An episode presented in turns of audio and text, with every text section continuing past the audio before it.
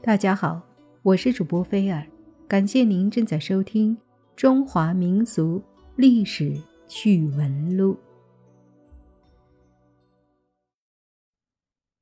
随着近几年国家对考古工作的重视，越来越多的古墓被发现，而其中出土的文物也着实令人感到惊喜。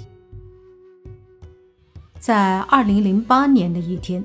重庆的工人在修路的时候，偶然间有了一个重大的发现。他们挖掘出了许多的青花瓷碗，于是便上报了政府。这件事情引起了重庆政府的高度重视，于是派了大量的考古人员。经过考古人员的侦查。发现这是一座清朝时期的碗墓。顾名思义，这种墓穴是由大量的碗堆积而成的，所以称之为碗墓。这种墓的发现也算是考古学上的一件大事儿。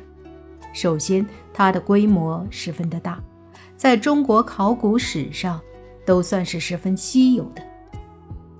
这个发现也让考古学家们十分的惊喜。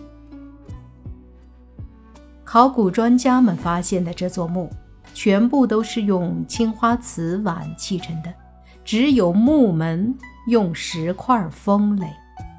据不完全统计，整座墓的制作大约花了两千多个青花瓷碗。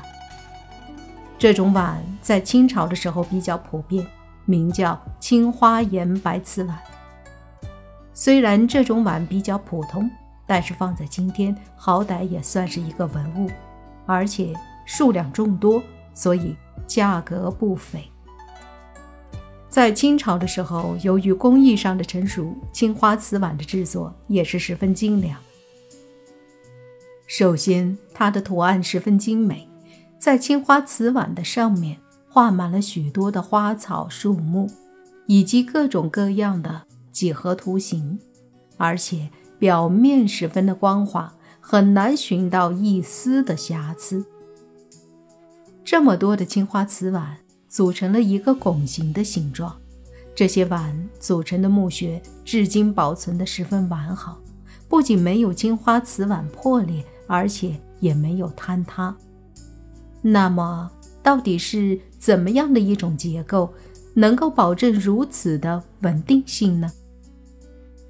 经过考古学家们的研究，他们发现，在这些碗面之间有许多糯米浆和三合灰混合成的东西，它们主要是被用来做粘合剂。经过时间的充分证明，这种粘合剂的性质丝毫不差。过了这么多年的时间。依然能够保证墓穴的稳定。即使是在今天，青花瓷碗之间依然是严丝合缝，很难将其分开。我们的考古学家们为了保证青花瓷碗的完整，也是耗费了大量的时间和精力，最终总算想方法将这些粘合剂融化开来。到这里。我们不仅感叹于祖先们的智慧，将这些碗之间融化开之后，考古学家们终于打开了墓穴。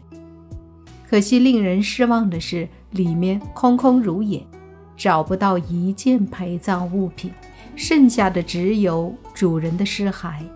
很显然，这座墓穴被盗墓贼光临过，甚至没在里面留下一丝东西。着实让人感到十分的遗憾和惋惜。虽然墓穴里面的东西被盗空，但让人欣慰的是，这些青花瓷碗本身就是文物，而且放在如今价值也不菲。考古学家们的心里倒也找到了一丝平衡。而且这座墓本身的建造结构以及工艺本身就是很有价值的。它带来了许许多多的研究价值，为人们研究清朝的重庆人的生活习俗以及下葬带来了许多的资料和便利性。古人用碗来建造墓穴，专家们认为，他们更多的是想表达出一种愿望，一种不愁吃不愁喝的愿望。但是，从这座墓穴的发现中，我们知道，墓穴主人本身的价值肯定不菲。倒是让人没想到的是，一个富豪竟然建造晚墓。难道他也希望自己死后不愁吃喝吗？这实在是有点让人费解，同时也让人汗颜。